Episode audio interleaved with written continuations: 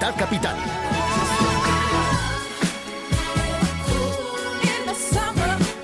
Buenos días de lunes, bienvenidos a Libertad Capital. ¿Qué tal has empezado la semana? Complicado, ¿no? Ya sabes que son duros los lunes. ¿Aún empanadillo, empanadilla? Bueno, pues quédate con nosotros y a ver si lo arreglamos, aunque no ando yo mucho mejor. Hoy tenemos a María Martínez en producción, Luis Alonso en el control técnico y al micrófono quien te habla, Jessica Sánchez. Saludos y comenzamos con nuestra selección de efemérides. Un 5 de marzo, pero del año 1623, el Estado de Virginia publicaba la primera ley contra el consumo público de alcohol en Estados Unidos. Ya en 1847, la reina Isabel II autorizaba al Ayuntamiento de Sevilla a celebrar la Feria de Abril y un año más tarde Francia establecía el sufragio universal. Además, hoy cumplen años Diango, el cantante, 70 años, Felipe González, 69 y Andy Gibb, componente de los Bee que cumple 54. ¿Y más da? Si son cosas de la edad. ¿Y más da? Es que la edad no tiene por qué ser un impedimento para intentar cumplir nuestros sueños, sino que se lo digan al jinete japonés Hiroshi Hoketsu, quien a punto de cumplir los 71 años de edad ha logrado clasificarse para los Juegos Olímpicos de Londres. Este nipón ya fue el participante más mayor de Pekín 2008 y en su juventud fue especialista de salto de obstáculos, la prueba en la que participó en los Juegos de Tokio en 1964, cuando contaba con 23 años. No obstante, aún le queda un poco para obtener el récord del deportista más veterano de los Juegos Olímpicos que aún ostenta el tirador sueco Oscar Swan, quien ganó una medalla de plata cuando tenía 72 años y 10 meses, concretamente en Amberes 1920.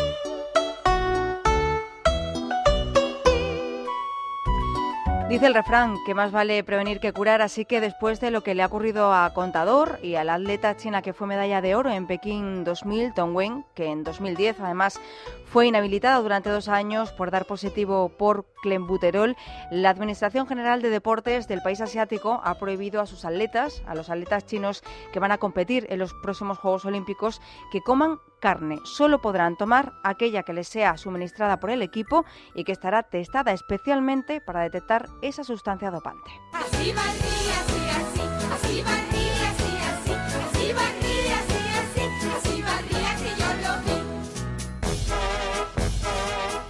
A veces limpiar tiene su recompensa. ¿Que no te lo crees? Bueno, pues que sepas que aunque no es una tarea agradable o apetecible, a veces ocurren sorpresas. Claro, si entre las pelusas encuentras un cupón premiado con más de 63.000 euros, la cosa cambia, ¿no? Pues eso es lo que le ha pasado a un escocés de 19 años llamado Ryan Kitchen.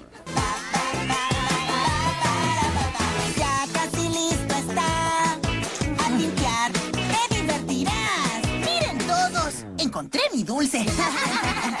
Eso le pasó. Su madre, cansada de ver la leonera que tenía por habitación, le obligó a ordenarla y entre las pelusas y los cachivaches que tenía debajo de su cama encontró el boleto. Iba a tirarlo a la basura, pero pensó que era mejor comprobar si estaba premiado antes de hacerlo y menuda sorpresa, ¿no? Así que nada, adolescentes del mundo entero, adolescentes que nos estáis escuchando y mamás, ordenar la habitación, ordenarles la habitación y probar suerte.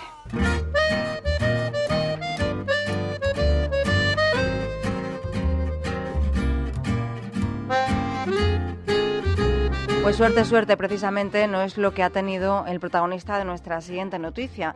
En un pequeño pueblo de la región francesa de Anjou, el servicio de Street View de Google fotografió a un vecino orinando en el jardín de su casa. Después de colgar la foto en el servicio de mapas del buscador, el vecino ha decidido denunciar a la multinacional porque, según su abogado, el buscador ha hecho que se haya convertido en el hazme reír de toda la localidad e incluso su mujer, una peluquera del pueblo, ha tenido que soportar burlas e insultos.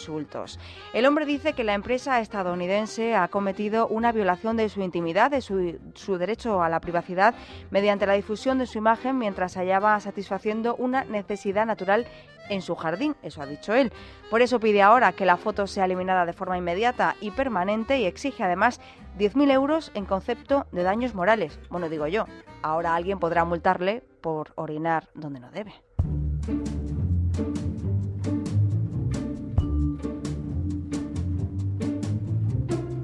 Y ya sabéis que los hackers utilizan cualquier novedad en el mercado como gancho para virus y estafas. Bueno, pues es el caso del nuevo iPad 3 que va a salir al mercado el próximo miércoles y con el que ya están intentando engañar los ciberdelincuentes.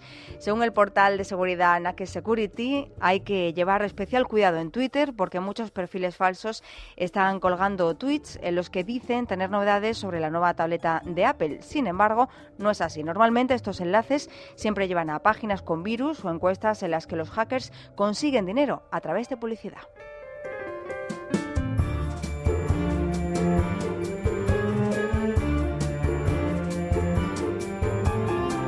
Y a las 12 y 11 de la mañana de este lunes 5 de marzo llega el momento de la música, Libertad Capital, y lo hacemos con una cantante, bueno, pues que nos gusta mucho al equipo de este programa. Ella es Celine Dion, pero la noticia no es precisamente positiva porque ha tenido que cancelar sus conciertos hasta el mes de junio.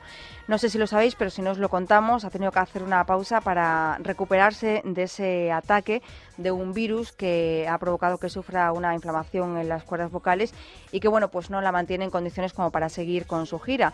Según publica el Washington Post, debe guardar reposo al menos ocho semanas por prescripción médica si quiere conservar su voz.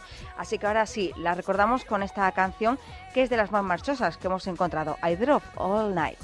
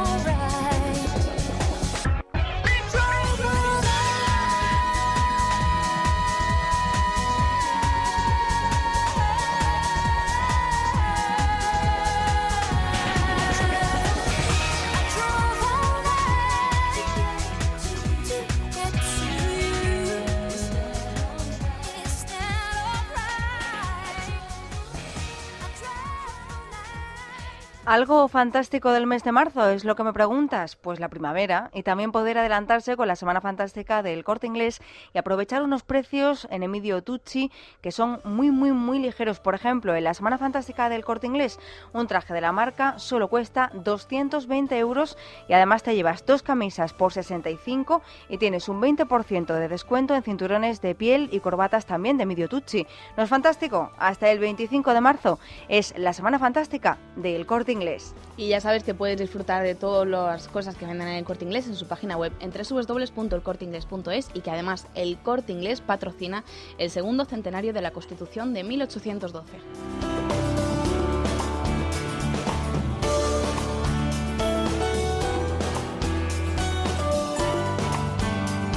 Libertad Capital. Es radio.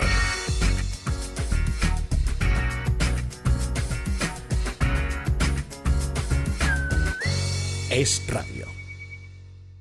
En Es Radio tenemos buenas noticias para los oyentes que padecen artritis, artrosis u osteoporosis. Muy buenas, John Arbaiza. Muy buenas. Tenemos un gel antiinflamatorio de X para problemas reumáticos de artritis y artrosis. Y un gel de X para desgastes óseos u osteoporosis.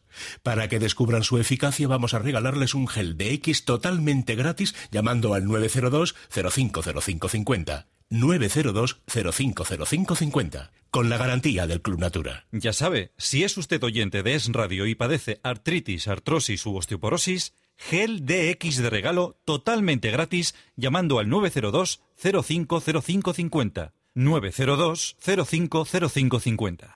Alfombras y tapices Los Fernández. Que la limpieza y restauración de alfombras, tapices, edredones y cortinas no sean un problema para usted. Ahora 12% de descuento. Teléfono 91 308 5000.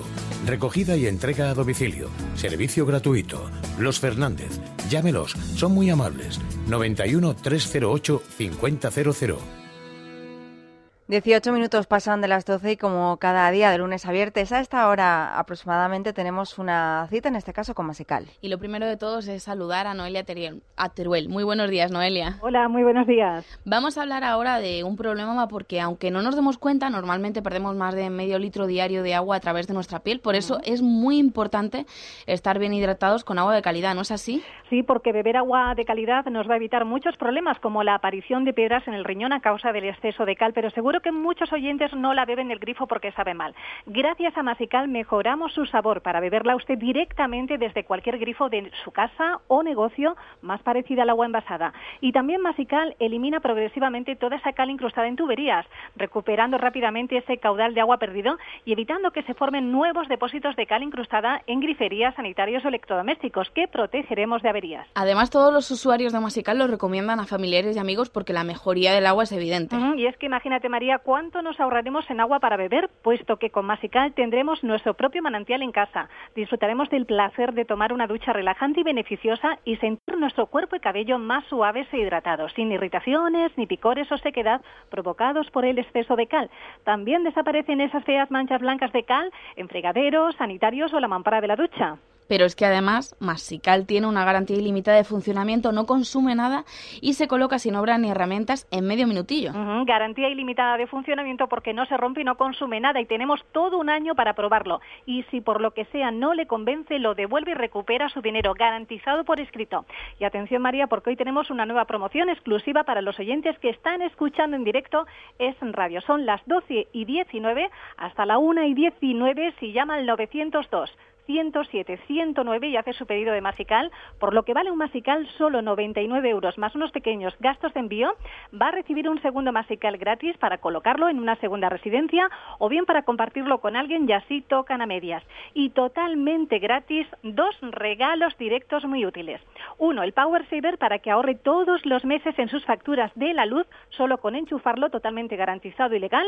Y una práctica silla de bolsillo que es plegable, ocupa muy poquito espacio y aguanta aguanta más de 100 kilos de peso, ideal para llevársela de viaje o de fin de semana. Vamos, cuatro artículos por solo 99 euros, pero solo para los primeros pedidos que llamen ya al 902-107-109, el teléfono de Masical, repito, 902-107-109, o también pueden hacer su pedido en mastienda.es, ¿no es así, Noelia? Efectivamente, 4 por 1 directamente se llama antes de una hora al 902-107-109 y dice, por supuesto, que es oyente de Radio. Es una promoción exclusiva para vosotros. Muchísimas gracias, Noelia. Hasta mañana. feliz día. Chao. Es Radio. En Reebok Sports Club queremos que este mensaje te llegue al corazón. Si has sufrido un problema cardíaco, entrena tu corazón con el programa de rehabilitación cardíaca de nuestro centro médico y recupérate. Programa de rehabilitación cardíaca 91 799 7080. Un mensaje de Reebok Sports Club directo a tu corazón. Ya no puedo más. Trabajo solo para pagar deudas, hipoteca, coche y las malditas tarjetas de crédito que me están ahogando. Libérate de tus deudas. Si tienes casa en propiedad, puedes liquidar tus préstamos y las tarjetas de crédito dejando un único préstamo y pagando hasta un 70% menos al mes. Llama al 900-200-260. 900-200-260. El estudio es gratuito. Agencianegociadora.com. Grupo Reacciona. Libertad Capital. Es radio.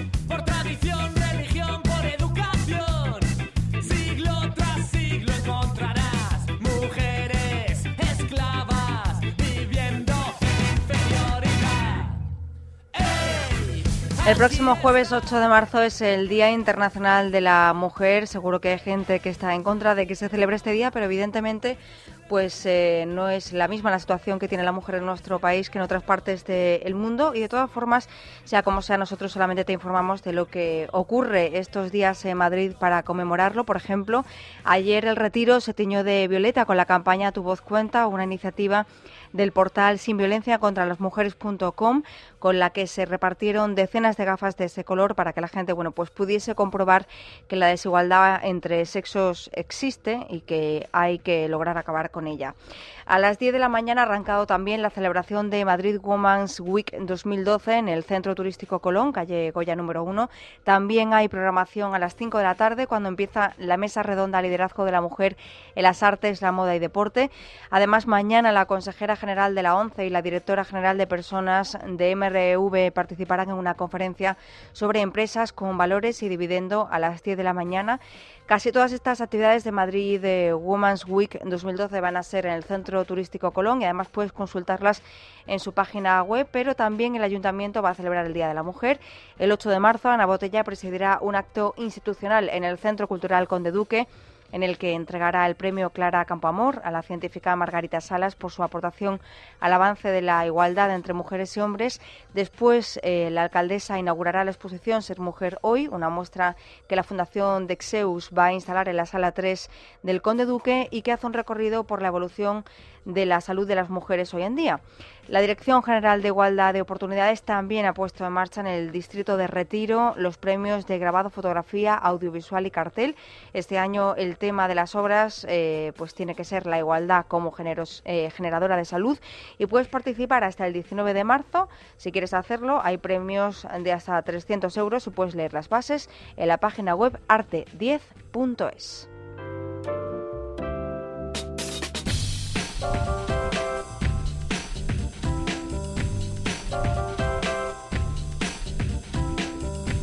Por otra parte, el edificio UP Madrid ofreció hoy un espacio de coworking de puertas abiertas para todos los emprendedores de Madrid. Así que si has montado tu propia empresa y quieres compartir experiencias o intercambiar estrategias con otros emprendedores, puedes pasarte por su sede de la calle Gobernador número 26 hasta las 9 de la noche. Lo único que tienes que llevar para poder trabajar con los demás emprendedores es tu propio portátil, aparte de la gente que ya ha empezado a trabajar en su propia empresa. Este edificio anima a participar en esta jornada la gente que esté pensando en emprender, es decir, en emprender un negocio, un proyecto o cualquier iniciativa. No tienes ni que apuntarte. Si te interesa, solo tienes que pasarte por allí.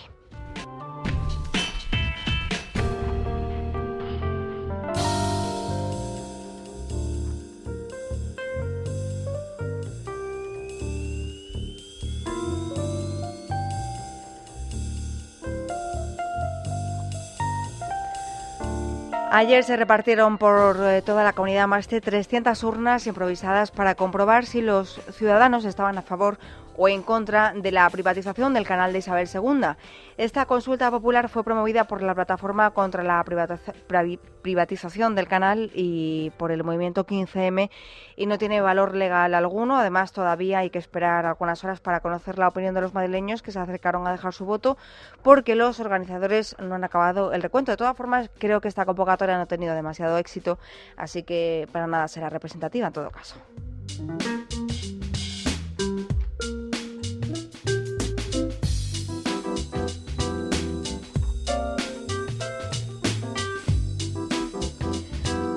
Hoy arranca en IFEMA el Salón Internacional del Gourmet, con decenas de stand en los que se puede probar los mejores platos y productos de la cocina francesa y española. En la edición número 26 de esta feria de gourmets vas a poder catar vinos franceses, eh, foie quesos o los mejores dulces. También vas a poder pasarte por el espacio reservado por la Asociación de Industrias Alimentarias de la Comunidad de Madrid para tomar un plato de lacón. Y es que desde hoy hasta el miércoles la empresa madrileña el Charcutero ha organizado degustaciones de la con cada hora en el pabellón número 4 de IFEMA. Ya sabes que aquí nunca falta hablar de comercio.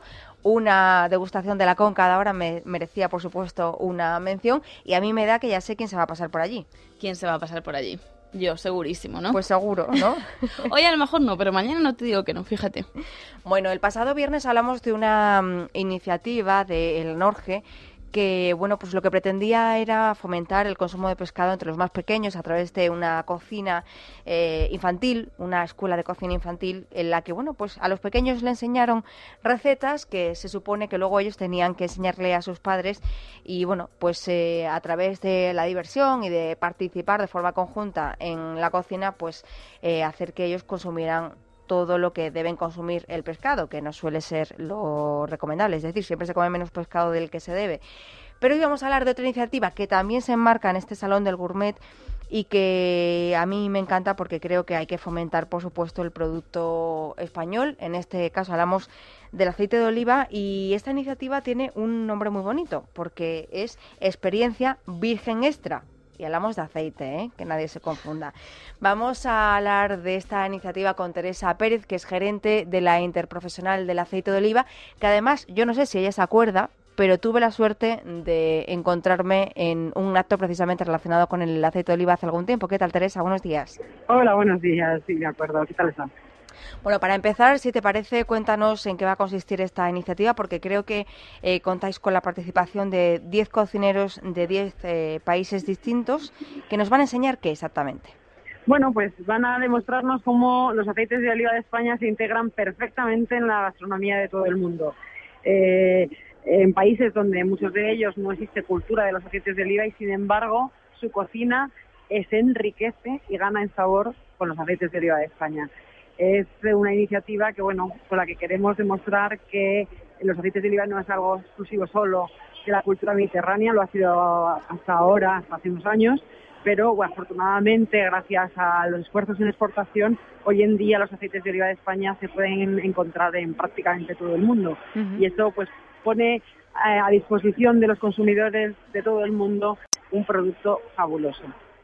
Creo que también habéis tenido por ahí a los más pequeños, ¿no? Esta mañana, un grupo de más de mil escolares que van a empezar o han empezado ya eh, la mañana de la mejor forma, ¿no? Con el, con el desayuno más español y más sano también. Sí, bueno, hemos empezado hoy. El primer día hemos dedicado una parte de talleres con gente un poco más mayor de, de la escuela de hostelería, con unas catas eh, guiadas.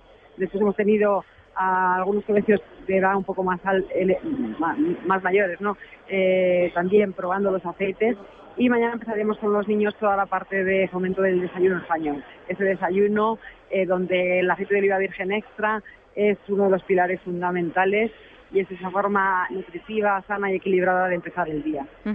Bueno, este es un taller de los sentidos, como hay otros en este Salón del Gourmet. Em, claro, habrá quien se esté preguntando en este momento, a ver, si yo me acerco por allí y quiero ver lo que están haciendo estos cocineros estupendos con el aceite, que creo que van a elaborar tapas, ¿no?, en directo. Y... Pues, podrán probarlo? O sea, ¿cómo van a participar aquellos que anden por allí? A ver, todo el que pase por aquí va a estar invitado, por un lado, a poder degustar distintos aceites de oliva virgen extra, de distintas variedades, distintas zonas de toda España, eh, con un catador experto que les va a poder comentar y guiar en esa cata. Por otro lado, los cocineros van a estar eh, preparando estas distintas tapas para poder degustar esa gastronomía internacional preparada con aceites de oliva de España y bueno, pues todos los que se acerquen también podrán degustar esas tapas. Una vez que uno haya completado las dos partes, la experiencia de cata y la experiencia de degustación de la gastronomía internacional con aceites de oliva, podrá participar en eh, un concurso que vamos a realizar para ganar un viaje o una experiencia de holoturismo eh, justo a lo que es el corazón del olivar. Oye, Teresa, eh, esto es lo que se refiere a la iniciativa de la que hablamos hoy, Experiencia Virgen Extra. Vamos a recordar que las cocinas del mundo tienen lugar desde las 10, que comenzaron hasta las 6 y media de la tarde. El taller infantil Desayuno Español de 10 a 1, de martes a jueves. La degustación en Virgen Extra de 10 a 7 de la tarde. Eh, pero yo no quería dejar pasar esta oportunidad, Teresa, y además, si te parece, te invitaremos eh, más adelante para seguir hablando del aceite de oliva virgen extra en profundidad.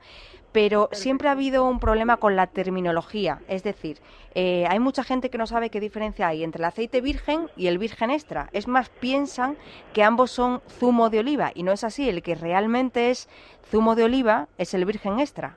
Bueno, en, en, este caso comentas, los dos son, o sea, todo lo que se llama aceite de oliva virgen, la palabra virgen es la que se puede asociar a zumo de fruta, zumo de aceituna. Pero la diferencia entre el virgen y el virgen extra es que el virgen extra es la categoría superior, es decir, es, es el fruto excelente, que tiene las mejores características y propiedades. Y sin embargo, el que no tiene ese apellido extra, pues bueno, tiene a lo mejor algún ligero defecto, apenas perceptible por un consumidor medio, pero que no es de tan elevada calidad. En, este caso los dos son zumo de aceituna. Eh, el que no es zumo de aceituna, por así decirlo, sería ya cuando hablamos de aceite de oliva. El aceite de oliva es una mezcla de aceite de, oliva refinado y aceite virgen, aceite que del que sigue zumo de aceituna en un determinado porcentaje. Pero a todos los consumidores que quieran aprender a conocer esta diferencia, les invitamos a venir aquí, porque de hecho una de las cosas que se está haciendo es precisamente explicar estas diferencias que para muchos consumidores eh, pues desconocen, ¿no? No saben cuál, en, qué radica esa diferencia entre las distintas categorías de aceite. Obviamente, eh, todos tienen ciertas características compartidas, otras diferenciales, y lo que sí que es verdad es que uno puede integrarlo en su cocina, mm, cualquiera de las categorías, y hacer un excelente uso de los aceites de oliva.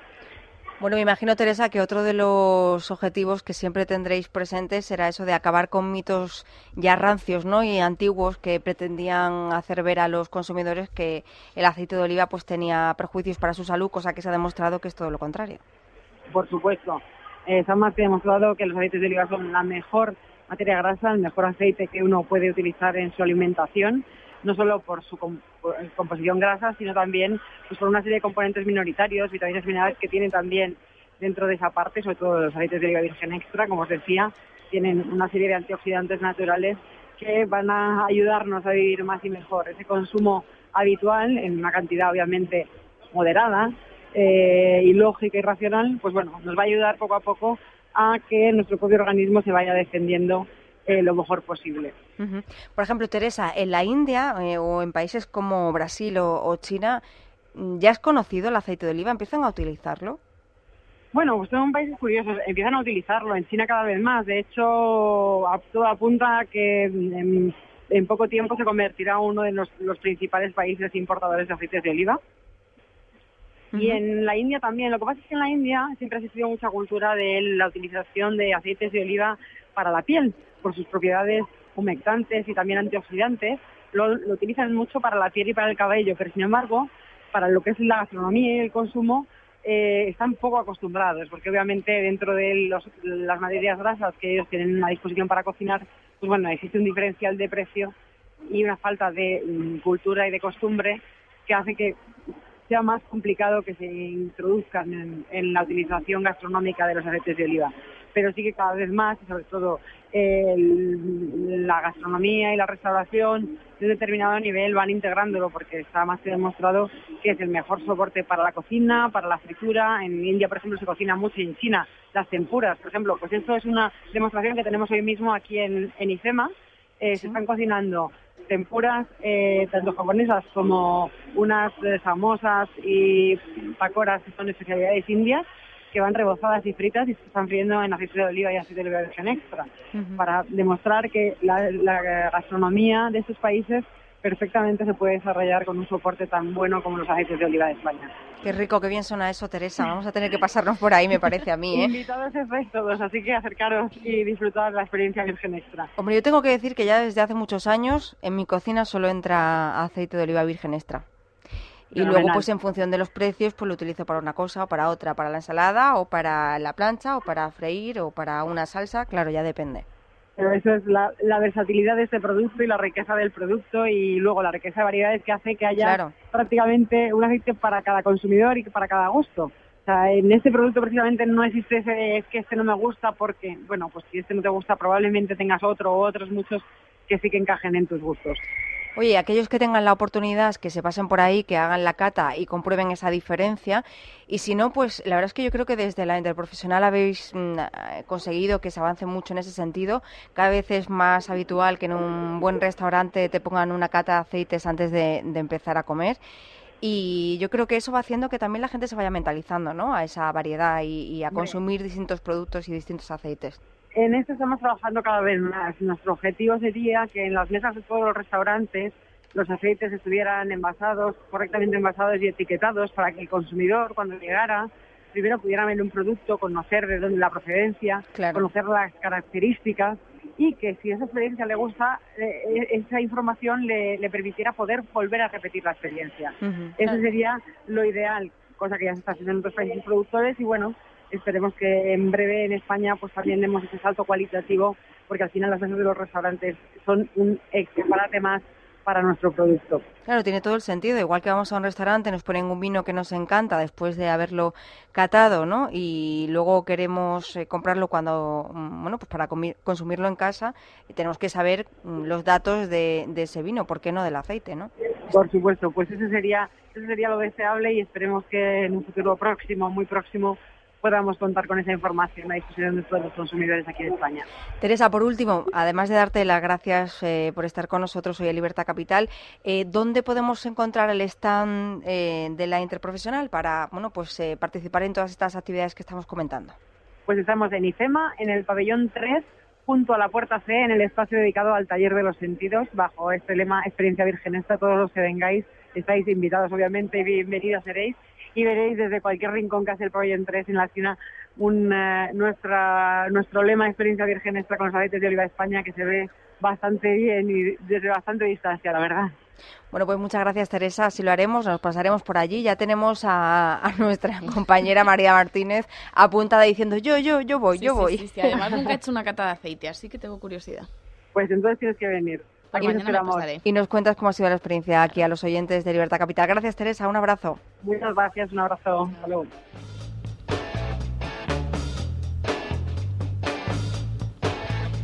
Verdades como templos, las que nos cuenta Teresa, pero tenemos que hablar de otros que no dicen tantas verdades, sino que más bien mienten un poco porque la Asociación de Víctimas del 11M que lidera Pilar Manjón ha negado que vaya a asistir a la manifestación contra la reforma laboral convocada para el próximo domingo, día en que, recordemos, se cumplen ocho años de la peor masacre terrorista de nuestro país, como habían afirmado los sindicatos horas antes. Es decir, los sindicatos decían que sí que iba a ir Pilar Manjón, pero resulta que la propia asociación ha dicho que no, Además, así lo recoge el diario El Mundo en su edición digital.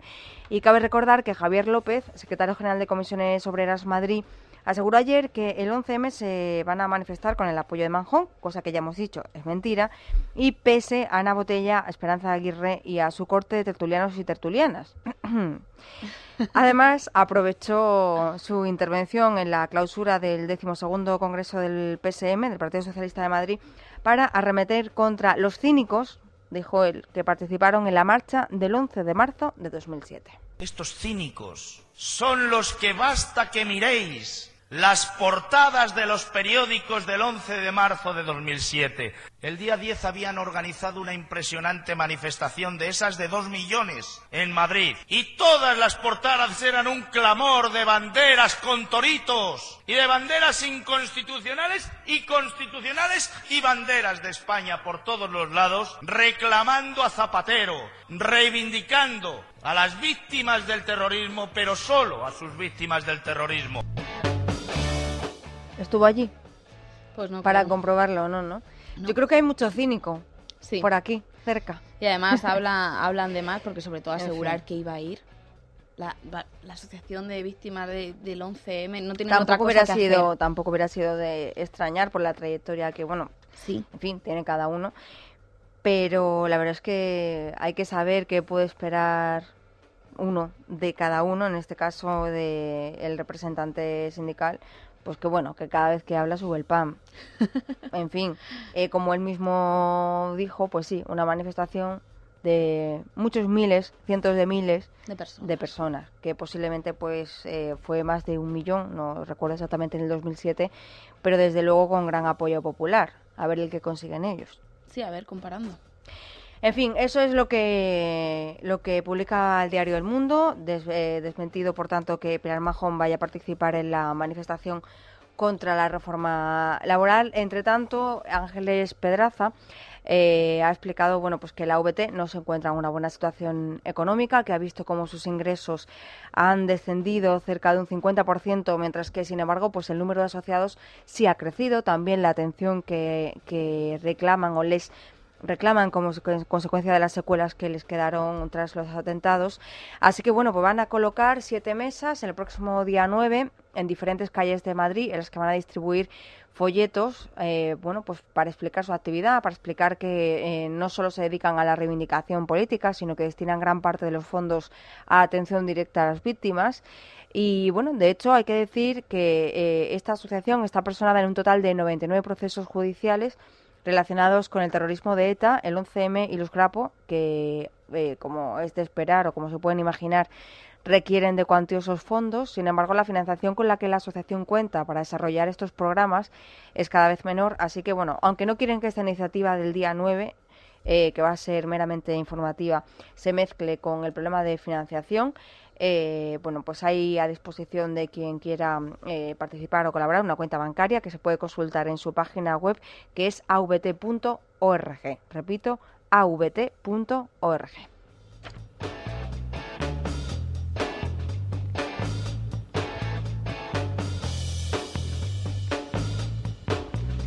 Entre tanto, y hablando de, bueno, pues terrible situación económica, tenemos la herencia de Cascañana. Sí, porque el gobierno de Alcorcón, el equipo de gobierno liderado por el popular David Pérez, ha decidido sacar a la luz los detalles de la deuda de nada menos que 120 millones de euros que heredó de la gestión del exalcalde socialista Enrique Cascallana.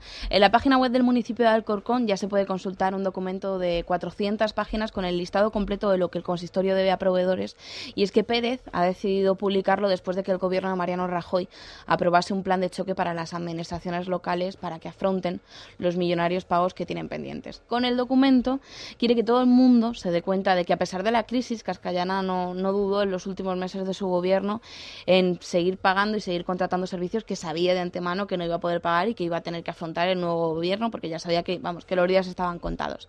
Entre las empresas afectadas por la deuda de 120 millones de Alcorcón está Orange, a la que deben 3,6 millones, Iberdrola, a la que se le debe casi un millón y medio de euros, y Correo, con la que tienen una deuda de 235.000 euros. Esas son las más importantes, pero luego habrá pequeños proveedores porque Orange o Iberdrola por hoy por hoy tienen solvencia, pero seguro que habrá pequeños proveedores que estén dependiendo de- del ingreso del ayuntamiento, que miren cada día la Seguro. cuenta para ver si lo tienen y que agradecen este paso de- del gobierno popular de Alcorcón porque por lo menos la gente se da cuenta de quién tiene la culpa. Bueno, pues hay otros que tampoco lo estaban pasando nada bien con esto de la crisis y son nuestros amigos los taxistas. Los pobres ya no hacen más que denunciar que su situación es terrible. Y bueno, lo último que hemos sabido, también por una información del diario El Mundo, es que la Asociación Gremial de Autotaxi ha denunciado la existencia de, da un poco de corte decirlo, pero es que se llama así, o le llaman así, Telenabo. Telenavo es la mafia de taxistas y botones de hotel, así la denominan los taxistas, la gremial. Se trata de un grupo que se ofrece eh, a entregar o acepta el pago de comisiones a recepcionistas. Están ambas partes. Y bueno, pues a cambio de que los llamen cuando tengan clientes que quieran ir a Barajas. Es decir, tú estás en un hotel, llegas a recepción y le dices al señor que trabaja allí, mire usted, quiere un taxi para ir a Barajas. Y el hombre te dice, ahora mismo. Y en lugar de llamar a los, a los taxis oficiales, pues llaman a estos de Telenavo y se llevan una comisión. La gremial que dice, bueno, pues que esta práctica que, bueno, pues se está extendiendo con mucha rapidez, que sobre todo en la zona centro y que casi es más difícil ya encontrar hoteles hostales donde no se haga que a la inversa. Eh, lo último, bueno, pues nos dicen que esta actuación de unos pocos hace daño eh, pues a la imagen de todo el sector, que los turistas se quedan con mala sensación cuando ven que quien aparece pues no es un taxi de verdad y que bueno pues que evidentemente económicamente también les perjudica. Así que desde aquí queda esa denuncia de nuestros amigos los taxistas y les invitamos a que si quieren contarnos pues detalles o alguna anécdota o alguna situación que hayan vivido por culpa de estos digamos taxistas falsos por no repetir la palabra pues nos lo pueden contar en mara@esradio.fm o dejarnos su comentario en nuestra página de amigos en Facebook, ya saben, libertacapital.esradio. No te rías, María. no, no, hombre, el nombre, el nombre es curioso, yo no sé cómo se les ha ocurrido, pero me puedo Bueno, ellos le llaman así, o sea, los de verdad, les llaman así a los de mentira porque dicen que hacen lo que les sale de la nariz, por no decir otra cosa. Vale, por no decir lo que, lo que el nombre dice. me puedo pasar a preguntar a taxistas que siempre han sido muy, muy amables, por lo menos con los micrófonos de Libertad Mejor, Capital. preguntan los hoteles qué hacen cuando llega un cliente que quiere pedir un taxi. De hecho, puedo preguntar si ha venido alguien ofreciendo el servicio de, de Telenavo, como tú decías, o incluso se puede llegar a pedir un taxi, a ver qué tal. Luego doy un marcha atrás, pero imagínate que aparece un taxista de estos falsos. Por o también preguntarle, ¿tiene licencia o porque este coche se le ha estropeado el taxi? También nos pueden contar, si quieren, eh, aquellos usuarios que se hayan visto en esa situación, en la que hayan ido a la recepción de un hotel y se hayan encontrado con algo que no era lo que ellos habían pedido, habían pedido un taxi. Y además, ¿cómo les facturan? ¿O cómo tendrán un precio estipulado de 20 euros de aquí a Barajas? Claro, además eso sube el precio casi un tercio, creo que he leído. Madre mía. En fin, al final siempre los que salen perjudicados son, en este caso, los usuarios, también los taxistas y beneficiados por los listillos que se llevan comisiones, claro. Pues claro. En fin, otro listillo, el reelegido secretario general del PSM, Tomás Gómez, que bueno, pues presentó ayer la nueva comisión ejecutiva regional en la que se incluyen los nombres de sus, digamos, camaradas más afines, como por ejemplo Maru Menéndez, secretaria de organización, o Juan Barranco, presidente del partido. En definitiva, más de lo mismo al frente de los socialistas madrileños. Hasta Gómez yo creo que se debió sorprender porque, vamos, a la vista de la reacción que tuvo el sábado al saber que era reelegido. Gracias, gracias, gracias, gracias, gracias y gracias. Gracias y gracias. Bueno, parecía que le habían elegido presidente del gobierno directamente, de la emoción que tenía. Es que estaba que no se lo creía. Pero bueno, esta mañana él ha seguido con sus declaraciones, claro, ahora está muy aclamado por todos los medios, le buscan y le persiguen. Y Gómez ha asegurado que, bueno, con el acuerdo alcanzado con la candidatura de Pilar Sánchez Acera, pues que todos se sienten cómodos, que se sienten con ganas de trabajar y, bueno, ha salido al paso como ha, pedido, como ha podido, pues eh, porque, claro, él fue el primero que criticó que se integrara Alfredo Pérez Rubalcaba. Vamos a ver qué decía en Radio Nacional de España. Mire, hay algunas diferencias, ¿no? Eh, primero, eh, en este Congreso ha habido una diferencia de prácticamente 200 votos. En el Congreso Federal hubo una diferencia de poco más de 20 votos y la gran diferencia, ¿no? Y es que eh, en ese Congreso, bueno, pues alcanzó un acuerdo. Yo hablé con Pilar Sánchez Acera, alcanzamos un acuerdo en el que todos nos sentimos cómodos. Bueno, pues ahí estaba Tomás Gómez exultante y saliendo como podía al paso, porque, bueno, pues es que él no se lo creía. Él no se lo creía además desde que salió hace dos o tres semanas que iba a haber un congreso y demás. Yo creo que él no se lo creía y por eso estaba tan insultante porque era, ¿y ahora qué digo yo si no tengo nada preparado? Pues gracias, gracias y gracias. Es verdad. Sí, ya decíamos nosotros que nos daba penitas. La verdad es que la contrincante tampoco era muy potente, ¿no? Ya, pero después de los últimos varapalos para Gómez al frente de, los del Partido Socialista madrileño y después además del varapalo socialista en general en España en las últimas elecciones, yo creo que él tampoco tenía mucha esperanza. Hay una cosa que ha quedado clara después de ver lo que ha ocurrido tanto con Alfredo Pérez Rubalcaba como con Tomás Gómez. Es que a los socialistas les gustan poco los cambios. Sí, sí. O les asustan los cambios. Es verdad, tienes toda la razón, porque mira, se han quedado y a, Gómez. Bueno, pues puedo, puedo, será lo que debió pensar Tomás Gómez. Yo ahora sí que puedo, voy a ir a tirar como pueda del Partido Socialista de Madrid o no, porque claro, a saber dónde termina. Igual deja de existir dentro de unos meses. El caso es que él dijo, puedo y ha podido, y pues haciendo honor a que acaba de ser reelegido y que estará muy contento, pues le vamos a poner una canción de La Sonrisa de Julia que dice eso precisamente. Puedo. Además te la dedico, querida compañera, ya que la has elegido tú. Gracias. ¿Cuánto tiempo crees que podré bailar sobre tu mano sin echarme a perder? Nunca olvides que al final el siervo será la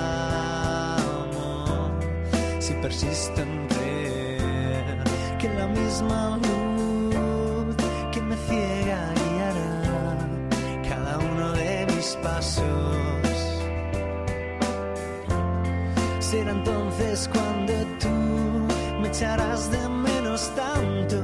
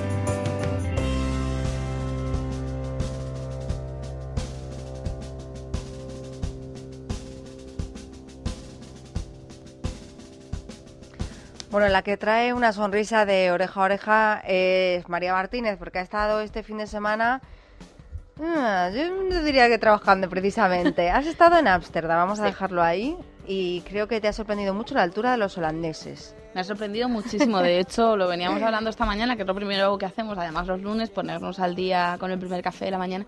Y es verdad que aquí un español de un 80 o un 85 es una persona alta, un español o una española, y allí es una persona baja. De hecho, vamos, yo que rondo el 1,62, 63, vamos, bajísimos. Intentamos ir a un concierto con unas amigas y no veíamos nada. Pero es que vamos a mí me ha hecho mucha gracia lo de lo de un holandés medio mm, se chocó con mi amiga y le dio Sí. con la cerveza en la frente. Claro, Estaba yo- a esa altura aproximadamente. Imagínense una persona con un vaso de cerveza en la mano en actitud de reposo, más o menos a la altura del abdomen, pues le dio directamente en la frente a mi amiga. Imagínate para la altura, pues le sacaría dos cabezas y media, más o menos.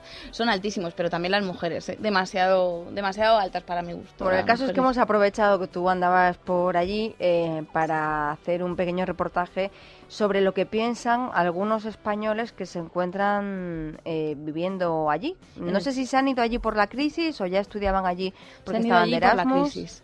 Yo, hay una amiga mía trabajando allí, bueno, buscándose la vida allí, y a- al hilo de ella he conocido a varios españoles que, que llevan allí varios, varios años viviendo.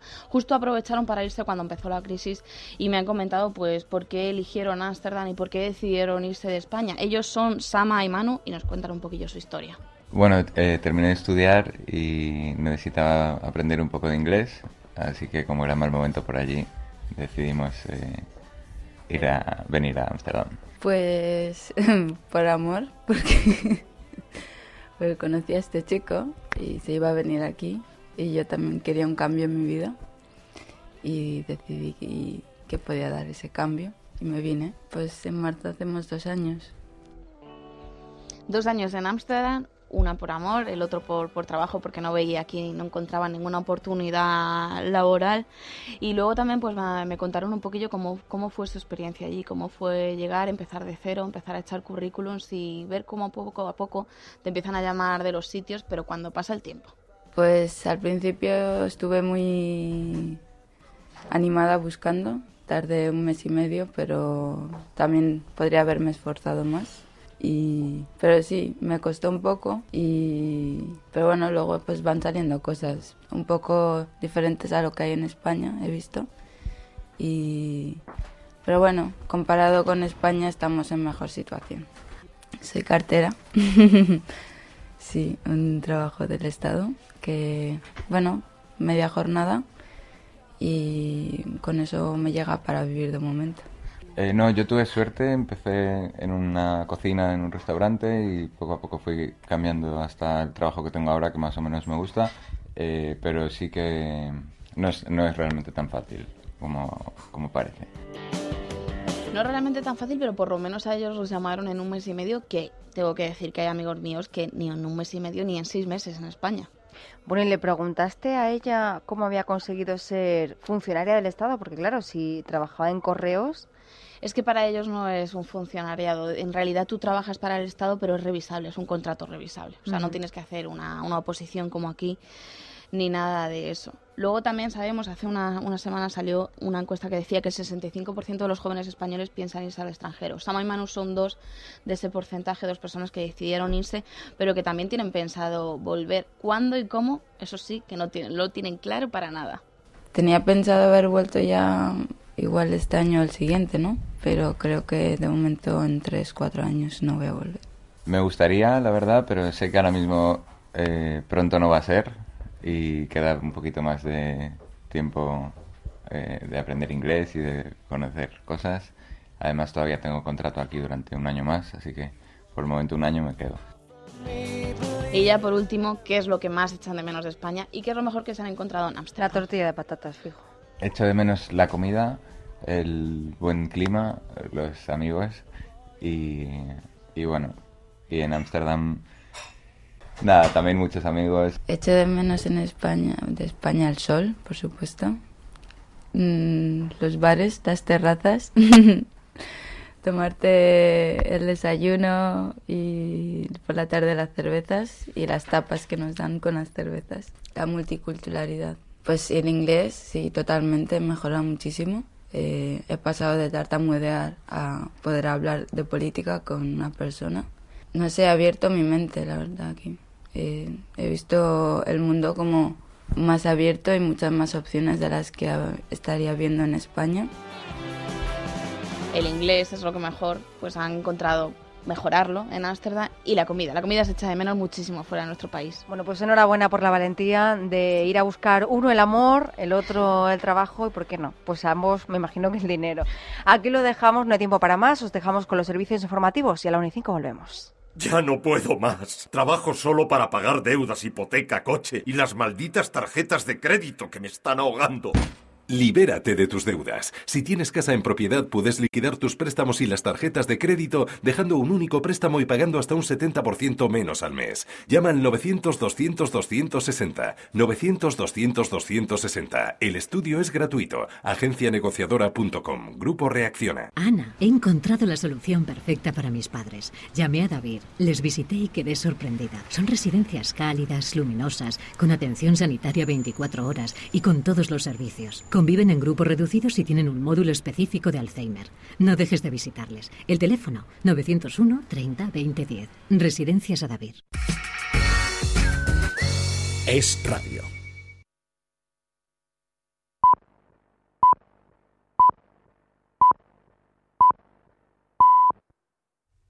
Es la una de la tarde, mediodía en Canarias. Es radio. Servicios informativos. Saludos, muy buenas tardes. Comienza en el Palacio de la Moncloa la comparecencia del presidente Mariano Rajoy, que hoy se ha reunido con el secretario general de la OCDE, una comparecencia en la que la primera pregunta se refería a esa suavización del objetivo de déficit para este año que, dice el presidente, no ha sido pactada con Bruselas. Ni pacto ni dejo de pactar. Yo hago, el Parlamento Nacional, lo que le parece lógico y razonable y luego seremos evaluados junto a con el resto de los países de la Unión en abril. Estoy absolutamente convencido de que haremos cosas sensatas y razonables porque por fortuna pues la gente es sensata y razonable. Pero desde luego este año cumplimos nuestros compromisos con esa reducción del déficit estructural a la que he hecho referencia. Por cierto que no se ha referido solo a esta medida, también el presidente se ha hecho eco del último escándalo sobre los seres fraudulentos en Andalucía. Escándalo que conocemos por la prensa, que revela una grabación en la que la presidenta de Invercaria pide a uno de sus directores informes falsos para justificar las cuentas que iban a ser auditadas. Sobre los ERES, eh, en fin, prefiero no entrar en ese asunto, pero desde luego el espectáculo es poco edificante. Y no dejamos de hablar de economía porque hoy el ministro de Economía, Luis de Guindos, ha cifrado el ajuste del déficit de 2012 en unos 35.000 millones de euros. De Guindos se ha referido además al principal problema de España, el paro. Defiende la reforma laboral y asegura incluso que de haberse aprobado antes nos hubiéramos ahorrado miles de parados españoles. Si hubiéramos tenido estos mecanismos de flexibilidad que recoge la reforma laboral, especialmente en el ámbito de la negociación colectiva, nos hubiéramos ahorrado que hubiera sido, lógicamente, una magnífica noticia para todos, un millón de puestos de trabajo perdidos que actualmente engrosan las filas del paro. Y más asuntos esta mañana. La decisión de Torres Dulce de investigar el foco de explosión hallado por Libertad Digital sigue produciendo reacciones. Hoy en Onda Vasca, el secretario de Justicia, Derechos y Libertades del Partido Popular, Iñaki Uyarzábal, ha asegurado que la actuación de la Fiscalía General del Estado no pretende enredar, sino despejar cualquier duda y cerrar ese capítulo de forma definitiva. Simplemente lo que ha habido es una, una novedad. Han aparecido ahí un vagón o vagón y medio que no se sabía por qué estaban eh, guardados en unos hangares y yo creo que eso merece la pena que eh, se investigue.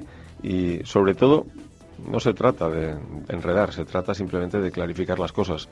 Y además este lunes se ha dado por reactivada la operación para esclarecer la desaparición del niño canario Jeremy Vargas. Javier López Tufiño, muy buenas tardes. Buenas tardes, Noelia. La Guardia Civil ha desvelado hoy la ropa que vestía el menor desaparecido hace cinco años en la localidad de Vecindario. También se han hecho públicas hoy algunas de las principales vías de investigación con el móvil sexual como el que más peso mantiene para las fuerzas de seguridad. El punto más importante desvelado en la rueda de prensa es la importancia de un Opel Corsa blanco conducido por un hombre joven con gorra y que ha sido durante los últimos cinco años una de las pistas claves en la desaparición de Jeremy. El teniente coronel Llamas de la Guardia Civil lo ha explicado en rueda de prensa en la que ha negado por otra parte que se hayan encontrado restos de ropa en ese vehículo. Eso lamentablemente no, no es así. Quizás ha habido una lectura rápida o un entresacado de conclusiones erróneo. Eh, lo único que queríamos eh, divulgando estos datos, que son eso, eh, los datos de cómo vestía Jeremy el día de su desaparición y los vehículos que entendemos que pueden estar implicados en aquella desaparición, han tergiversado, simplemente erróneamente interpretado esos datos y sacado una conclusión errónea. Y un apunte más del exterior. Desde hoy Rusia también exige el cese inmediato de la violencia en Siria por parte del régimen de Bashar al-Assad. El ministro de Exteriores ruso asegura que según sus fuentes la oposición siria podría estar armándose desde el exterior. Rusia, hasta ahora abierta, dice adoptar decisiones de consenso y tiene la esperanza de que la misión humanitaria de la ONU empiece cuanto antes. Es radio. Tiempo de la información deportiva. Miguel Ferreira, muy buenas tardes. Buenas tardes. Como les venimos contando, hoy se disputa ese último partido de la jornada de liga. Será a las 9 de la noche en el Estadio Ciudad de Valencia donde se van a enfrentar el Levante y el Betis. El conjunto valenciano necesita una victoria para defender su puesto de Champions, que en este momento está en manos del Athletic de Bilbao gracias a su victoria en el Derby Vasco. Por su parte, el Betis, con una victoria, no solo se alejaría de los puestos de descenso, sino que se colocaría a las puertas de los puestos europeos. El resto de equipos ya están centrados en los próximos compromisos. El Real Madrid no tiene partido entre semana y su plantilla va a tener dos días de descanso y por el contrario el Barcelona ya ha retomado los entrenamientos porque el miércoles recibe al Bayer Leverkusen en la vuelta de octavos de final de la Liga de Campeones. Gracias, Miguel. Nada más por nuestra parte. Como siempre, ya saben que volveremos a la una y media de la tarde. Será ya con los detalles de toda la información que nos ha dejado la jornada en nuestro informativo nacional Es Noticia. Más información en libertaddigital.com. Todos los boletines en esradio.fm.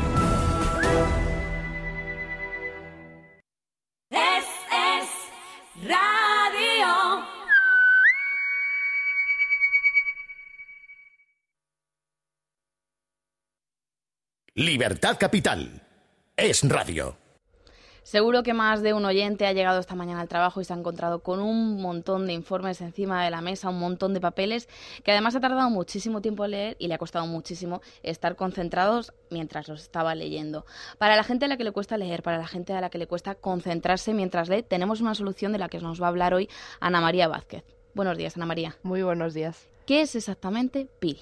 PIL es un programa integral de lectura que desarrollamos la habilidad básicamente y que podamos llegar a leer 100 folios en tan solo 10 minutos, pero nos enteremos de todo al 100%. ¿Y cuáles son los objetivos de este programa integral de lectura? Los objetivos precisamente es eliminar malos hábitos de lectura, como puede ser el tema de la desconcentración, que muchas veces estamos leyendo y realmente pensamos otra cosa diferente. Tenemos que leerlo varias veces, entonces eliminamos todos estos malos hábitos de lectura para que siempre llegamos a leer mínimo 2.000 palabras por minuto con el 100% de comprensión. ¿En cuánto tiempo se puede conseguir eliminar todos esos hábitos malos de lectura y leer esas 2.000 palabras por minuto? Aproximadamente en cuatro meses, en el cual el alumno en este caso acude con nosotros una hora de tutoría a la semana al centro y luego se hacen dos prácticas diarias de 15 minutos tan solo. ¿Y a partir de qué edad se puede apuntar una persona al programa integral de lectura? Desde los 8 años hasta los 80. Pueden venir familias, pueden ven- venir personas mayores o incluso solamente niños. Sí, porque el único requisito es saber leer. Lo único. Vale, más cositas. Ejercicios que se pueden hacer en casa para que la gente se haga una idea de que no es nada difícil. Ejercicios, por ejemplo, nosotros trabajamos mucho con los laberintos, pero moviendo únicamente la vista en vez de con el lápiz. Eh, luego también hay ejercicios en los cuales fusionamos tanto letras como números. Entonces el- la clave es descifrar cuáles son esa- esas palabras. Hablábamos al inicio de la gente que haya llegado esta mañana a la oficina y haya tenido que leer un informe. ¿Cuáles son los beneficios que le va a dar hacer el programa integral de lectura? Sobre todo pues el ahorro de tiempo pero eficacia a la vez, es decir, que puedan comprenderlo todo, pero sin releer varias veces el texto. Y ya por último, ¿alguna promoción para los oyentes ahora mismo a la 1 y 7 de la, del mediodía? La promoción, bueno, las 10 primeras personas que nos llamen, nos llamen a nuestro teléfono 900 170307 les damos un diagnóstico de lectura y además pues eh, beneficios hasta un 50% de descuento. Pues yo recuerdo ese número de teléfono 917-0307, es el número de teléfono del programa integral de lectura de PIL. Repito, 917-0307.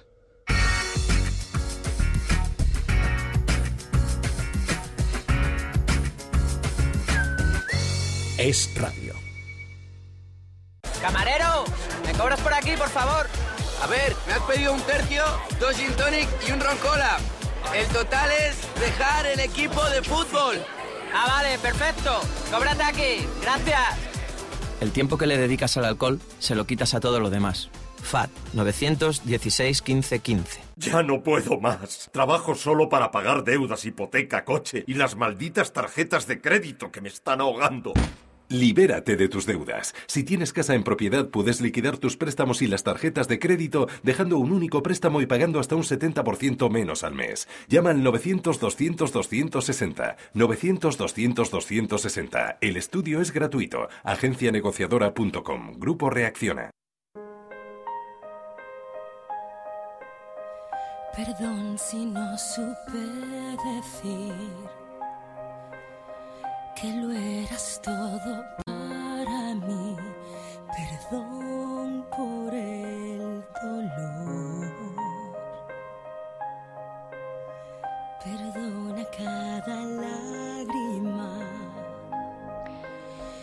Quédate conmigo, esta balada será la canción que finalmente represente a España en Eurovisión de la mano de Pastora Soler. A pesar de que hace unas semanas la propia página oficial de Radio Televisión Española dedicaba al eh, certamen, informaba de que bueno, el sencillo preferido por los internautas era Ahora o Nunca, que es la misma que bueno, pues apuntamos desde aquí, desde Libertad Capital, ya hace también algunos días, pues finalmente el jurado, compuesto por Soledad Jiménez, Franco De Vita y Oscar Gómez, ha decidido junto con el público que sea este tema. Le han otorgado un total de 72 puntos. Así que va a ser una balada con la que Pastora nos va a representar en la próxima edición de Eurovisión que va a tener lugar el próximo 26 de mayo en Bakú, Azerbaiyán. Una balada que yo no sé, yo no sé si puede tener mucho éxito en el festival. Desde mi punto de vista, ninguno, porque además, no sé, yo diría con una canción más animada, pero bueno, si esta es la que han elegido, supongo que será la que más ha gustado. La canción es bonita, ¿eh? Sí, sí, no es bonita, fea, no, pero es cierto que se supone, o eso dicen los entendidos, que al Festival de Eurovisión hay que ir con temas movidos, aunque también es verdad que ha habido excepciones en las que han ganado Siempre hay excepciones las que tranquilitas. la, la regla, pero claro, tú estás en tu casa y tienes que votar, que la gente llama y demás, y supongo que lo que... porque más este fácil se- recordar una claro, canción Una canción de- con la que te has levantado del sofá o con la que te has quedado con el estribillo a base de repetirlo por lo animado que era. Veremos Bueno, a ver qué pasa. La escuchamos un poquito más.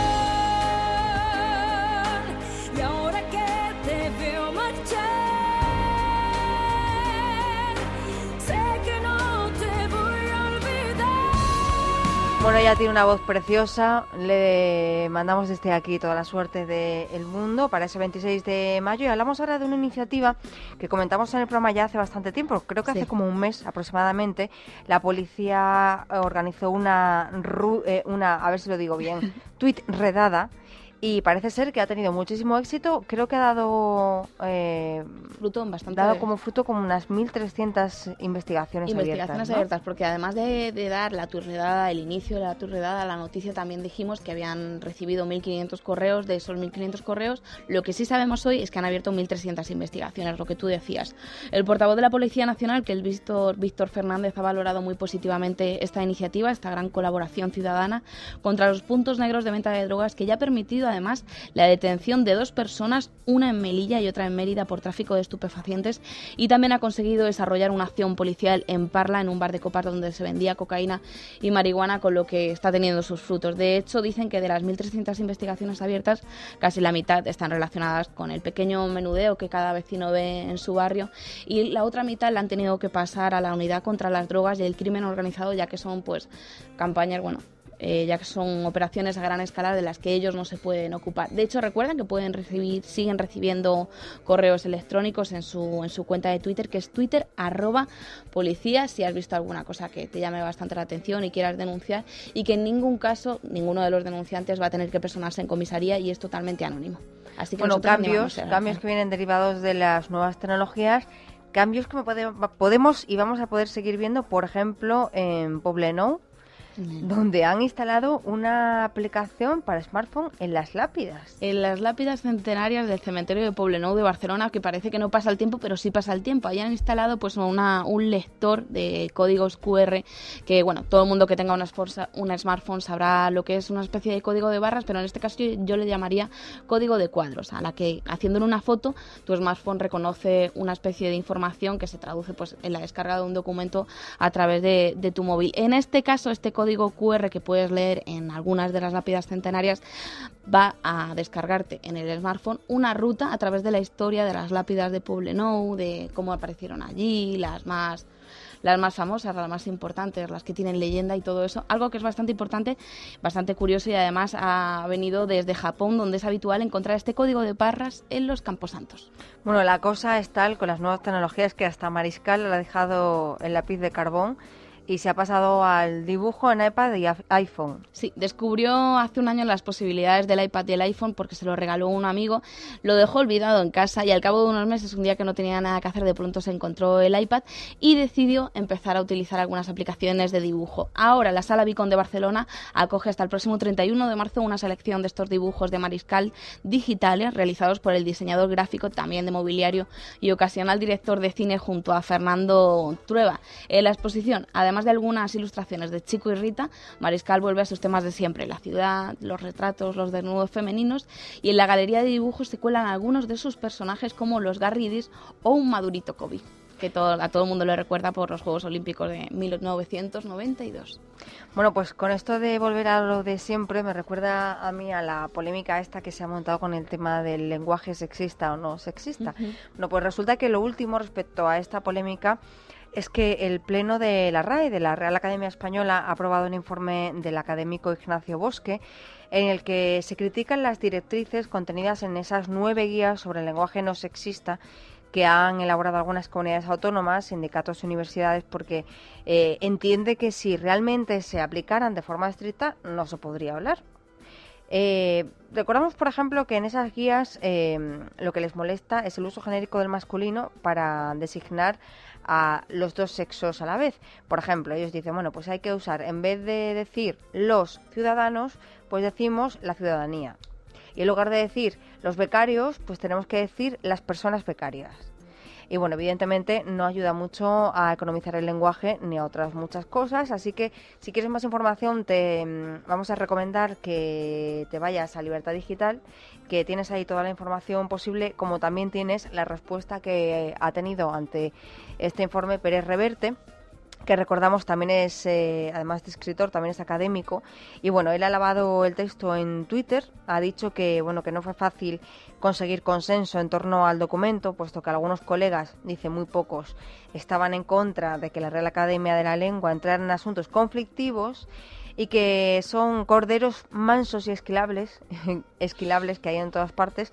Él dice además que bueno había gente que lo apoyaba en privado que no se atrevía a apoyarlo en público. Y luego ha dicho una cosa que me ha hecho una- mucha gracia, y es que el feminacismo orgánico es un negocio del que trincan muchos, y sobre todo muchas. Y además creo que lleva razón. Sí, sí, yo también, desde luego.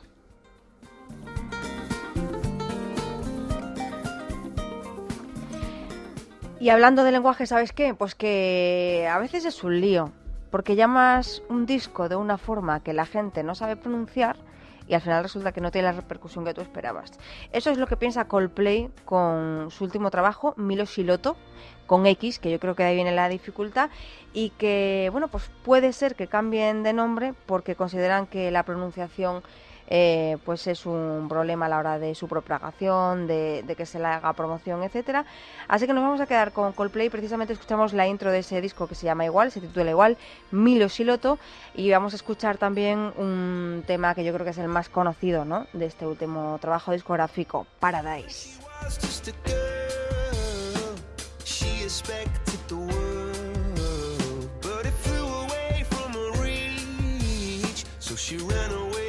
asleep.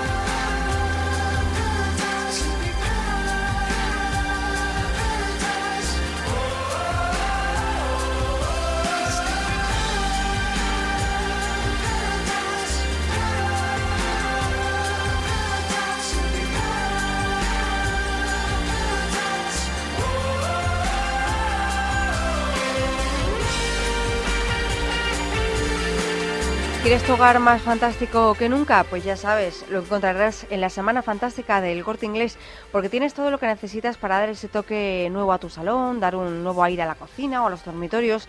¿Qué te parece una cama nido con dos somieres de láminas de madera para un colchón de 90 centímetros que antes costaba 825 euros y ahora solo 618? Fantástico, ¿verdad? Pues sigue escuchando porque en la Semana Fantástica del Corte Inglés tienes la oportunidad que estabas esperando para cambiar por completo tu vajilla. Fíjate, vajilla de 19 piezas en vidrio opal cometa de Bormioli antes costaba 39,95 y ahora solo 29,99. Además también grandes ofertas en homenaje, mantel estampado resino Fiori de Dalini de 100 por 150 centímetros por solo 25,50 euros. ¿Has oído bien? En la Semana Fantástica del Corte Inglés tienes las mejores ofertas en todos los departamentos, textil, electrodomésticos, electrónica, ocio, deportes y a precios fantásticos. Recuerda que tu hogar es mucho más fácil gracias al 100% financiación del Corte Inglés porque pagas hasta en 12 meses y sin intereses. Tu hogar más fantástico que nunca en la Semana Fantástica del Corte Inglés. Y todas estas ofertas de la Semana Fantástica puedes encontrarlas también en su página web en www.elcorteingles.es y te recordamos que el Corte Inglés patrocina el segundo centenario de la PEPA, la Constitución de 1812.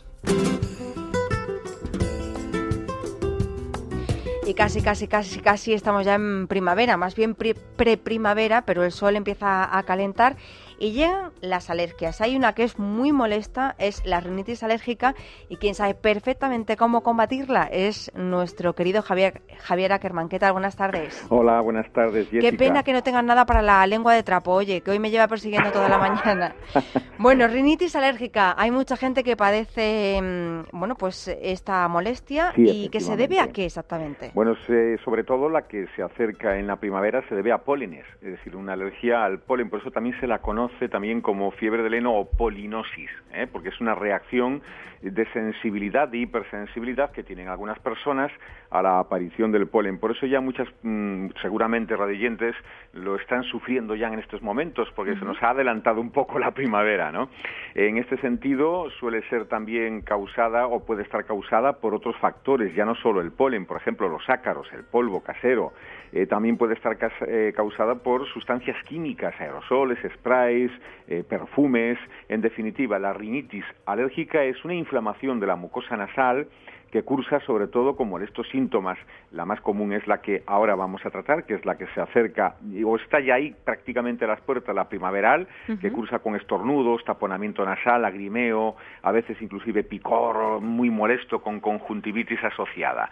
Y por supuesto, Jessica, la medicina natural, los remedios naturales nos pueden ayudar muchísimo, sobre todo, eh, bueno, pues sin efectos secundarios, que es lo importante. Además tienes un montón para esta, ¿no? Para esta alergia Como en botica, tenemos de todo, de Sí. todo, Em- efectivamente. Empezamos por una infusión, ¿no? Que es quizá lo más lo más sencillo. Sí, vamos a empezar por una infusión preventiva. Aquellas personas que aún no tienen los síntomas o los tienen muy moderados o aún no han aparecido, vamos a prevenir, pues como mezclando en una taza una cucharada de tomillo, otra de mejorana y una de naranjo. Tomillo, mejorana y naranjo, una cucharada de cada en una taza con agua hirviendo.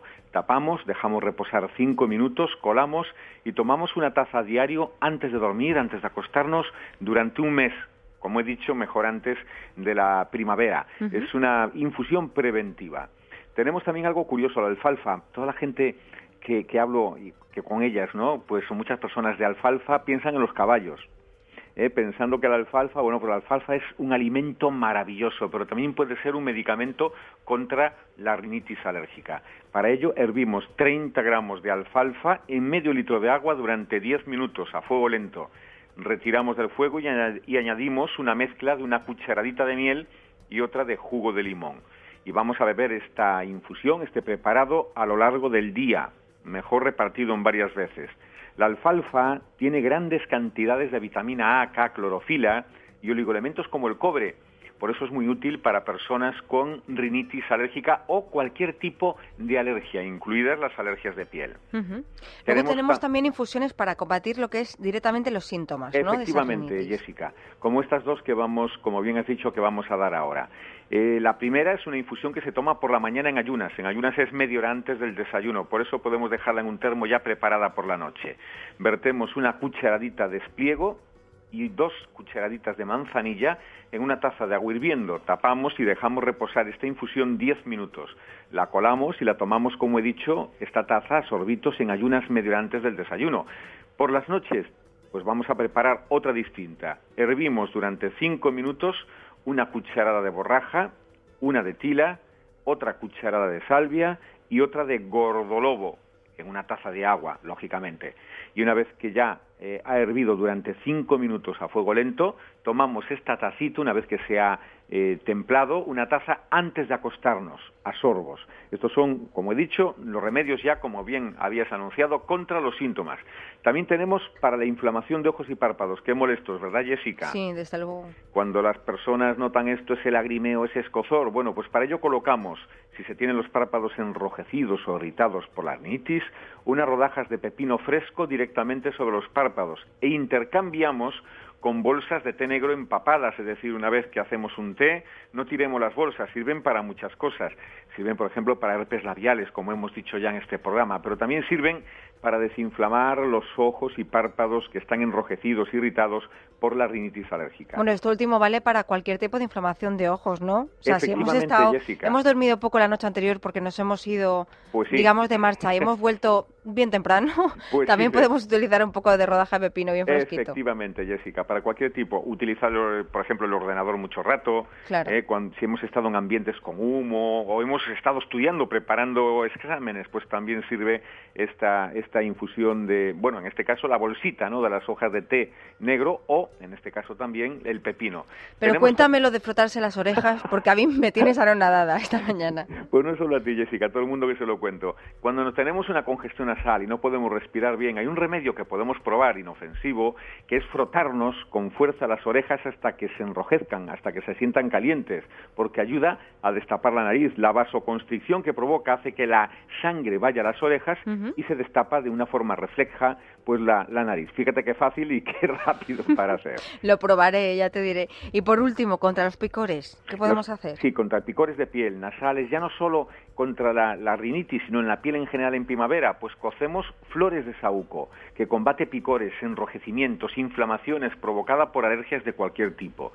Para ello hervimos en media eh, litro de agua y nada más, eh, lo que vamos a, a hervir son tres cucharadas de flores de saúco. Es decir, lo ponemos en reposo durante un minuto, hervimos el agua, reposamos las tres cucharadas de flores de saúco y ya está. Estos vaos se pueden inhalar por la nariz, sobre todo si tenemos rinitis alérgica, pero la infusión la podemos aplicar con un algodón sobre las áreas de la piel afectadas varias veces al día. Los picores van a remitir y sobre todo van a disminuir la irritación y los picores como por arte de magia. En esto es muy útil, por ejemplo, para niños con dermatitis atópica, personas con urticaria alérgica, cualquier alergia de piel podemos utilizar y los vapores, como Pues he dicho, los vapores ellos. para la nariz. Oye, Javier, muchísimas gracias. Aquel que tiene rinitis, rinitis alérgicas porque quiere, ¿eh? Con todos La estos remedios. sí. Un Y abrazo y tú, muchas gracias. Muy, muy buena semana a todos. Hasta la semana que viene. Lo que no sirve para la alergia es el coco, pero hay una canción que lleva esta palabra en inglés en su título que lo que va a servir es para seguro ponerte las pilas para el resto del día. Se titula Coconut Tree y con esta canción nos eh, despedimos hasta mañana, ya sabes, en Libertad Capital a las 12. Mañana estamos de vuelta. Que pases una feliz tarde.